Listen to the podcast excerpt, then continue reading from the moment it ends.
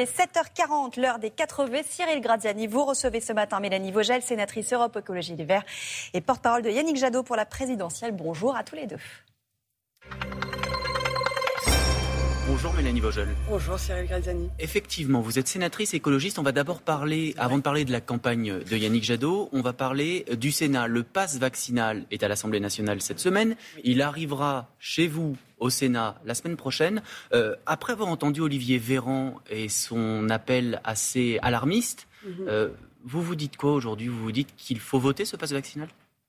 Non, alors bon, tout d'abord, je, partage le, constat alarmiste d'Olivier Véran et les écologistes euh, dans leur euh, à l'unanimité euh, partagent le constat que nous sommes dans une situation extrêmement dangereuse et nous appelons et je profite du fait que j'ai un micro pour le faire. Hein. Voilà, oui, c'est vrai et je profite du fait que j'ai un micro pour le faire pour appeler les personnes qui ne sont pas encore vaccinées à se vacciner. Il faut se vacciner, vaccinez-vous. Je le dis à toutes les personnes qui ne sont pas encore vaccinées. C'est la seule manière de sortir de l'épidémie. Après, sur le pass vaccinal en soi.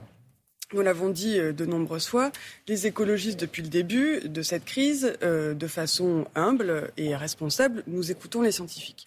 Il se trouve que ni l'OMS ni le Conseil scientifique n'ont recommandé le pass vaccinal. Donc nous avons quand même des doutes. Euh, moi, ce qui m'inquiète, c'est que nous avons environ 5 700 000 personnes qui ne sont pas vaccinées en France dans ces personnes-là, on a beaucoup de personnes qui sont des personnes isolées, euh, très euh, loin euh, des services publics, pour qui le pass vaccinal ne va pas être une incitation à se vacciner parce que ça, ne va pas les éloigner de services auxquels ils ont déjà accès. Pour ces gens-là, il faut aller vers eux. C'est une, minorité, ces gens-là. Ah non, les personnes qui. Donc ça, c'est un premier bloc des personnes non vaccinées, les personnes qui sont isolées. Et puis il y a les réfractaires. Ceux-là, impossible de leur faire entendre raison. Les réfractaires, il faut les convaincre.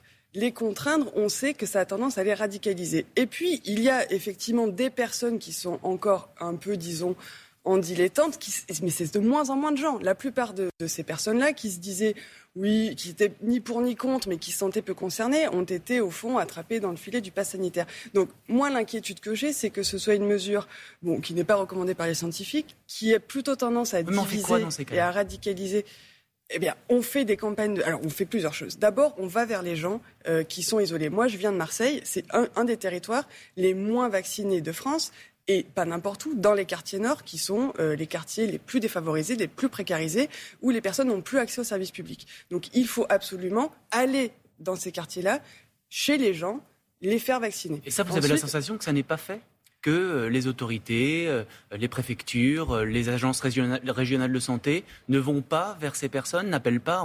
On, a vu ces dernières semaines des, des, appels qui étaient menés pour essayer de retrouver ces personnes qui étaient justement coupées peut-être de ce système. Mais je ne dis pas que sur les territoires, les, mm. autorités publiques ne font rien, mais manifestement pas assez, puisqu'il y a encore une partie de ces gens qui, qui ne sont pas vaccinés. Mais est-ce qu'il faut faire peser la contrainte sur les vaccinés?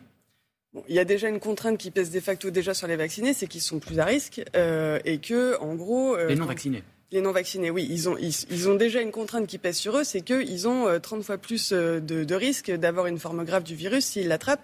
Et comme l'a dit Olivier Véran, vu la contagiosité du variant Omicron, ils ne pourront pas passer entre les gouttes voilà.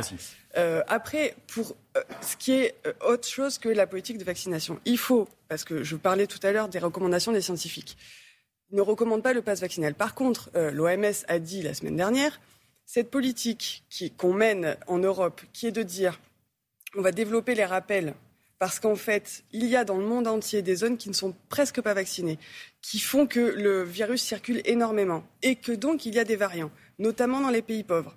Euh, et que donc euh, on va avoir de plus en plus de variants et donc on va devoir faire de plus en plus de rappels, c'est inefficace. Il faut vacciner le monde entier. Pour faire ça, il faut lever les brevets. Il y a plus d'une centaine de laboratoires dans le monde qui disent qu'ils peuvent produire les vaccins. Si on lève les brevets, c'est une mesure qui permet de vacciner les zones non vaccinées dans le monde.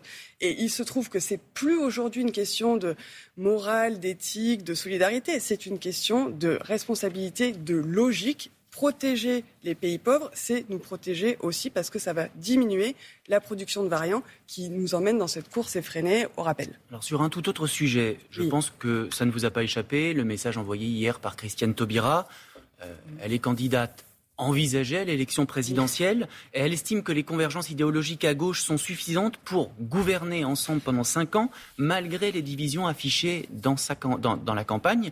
Euh, elle parle aussi euh, d'une justice environnementale. Elle vous a envoyé quand même quelques petites piqûres de rappel, quelques petits messages. Elle dit coucou, je suis là. Oui, bon, j'ai pas grand-chose à dire en fait sur la tribune qui a été publiée par Christiane Taubira. Je trouve que Bon, c'est un peu euh, l'épisode numéro 2 ressemble un peu au numéro 1. Il n'y a pas grand-chose dans cette tribune sur le fond. Euh, elle dit euh, des choses un peu banales sur les valeurs. Elle parle dans le vide, vous pensez, là aujourd'hui?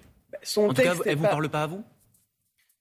Avait écrit un texte pour dire que la justice c'était important, que euh, l'école c'était important, que le service public c'était important et que les libertés c'était important. Mais est-ce que vous pouvez rester insensible à ces appels lancés par Christiane Taubira dans une volonté de primaire et d'union? Parce qu'aujourd'hui, ah votre candidat Yannick Jadot, quand on regarde les sondages, qui ne sont pas tous, mais qui sont quand même quelque chose, qui sont une photographie à l'instant T, euh, il ne dépasse jamais les 10% même là maintenant, il était aux alentours de 5-7%. Donc, euh, bon, déjà, vous l'avez dit, les sondages à quatre mois de la présidentielle. Euh, Ça, on est d'accord. Voilà. Donc, on verra bien. Euh, nous ne sommes pas insensibles, loin de là. Et euh, on l'a souvent rappelé, c'est Yannick Jadot, en avril de cette année, qui avait fait la démarche de réunir les différents responsables de gauche pour essayer d'avoir une union. Ça n'avait pas marché.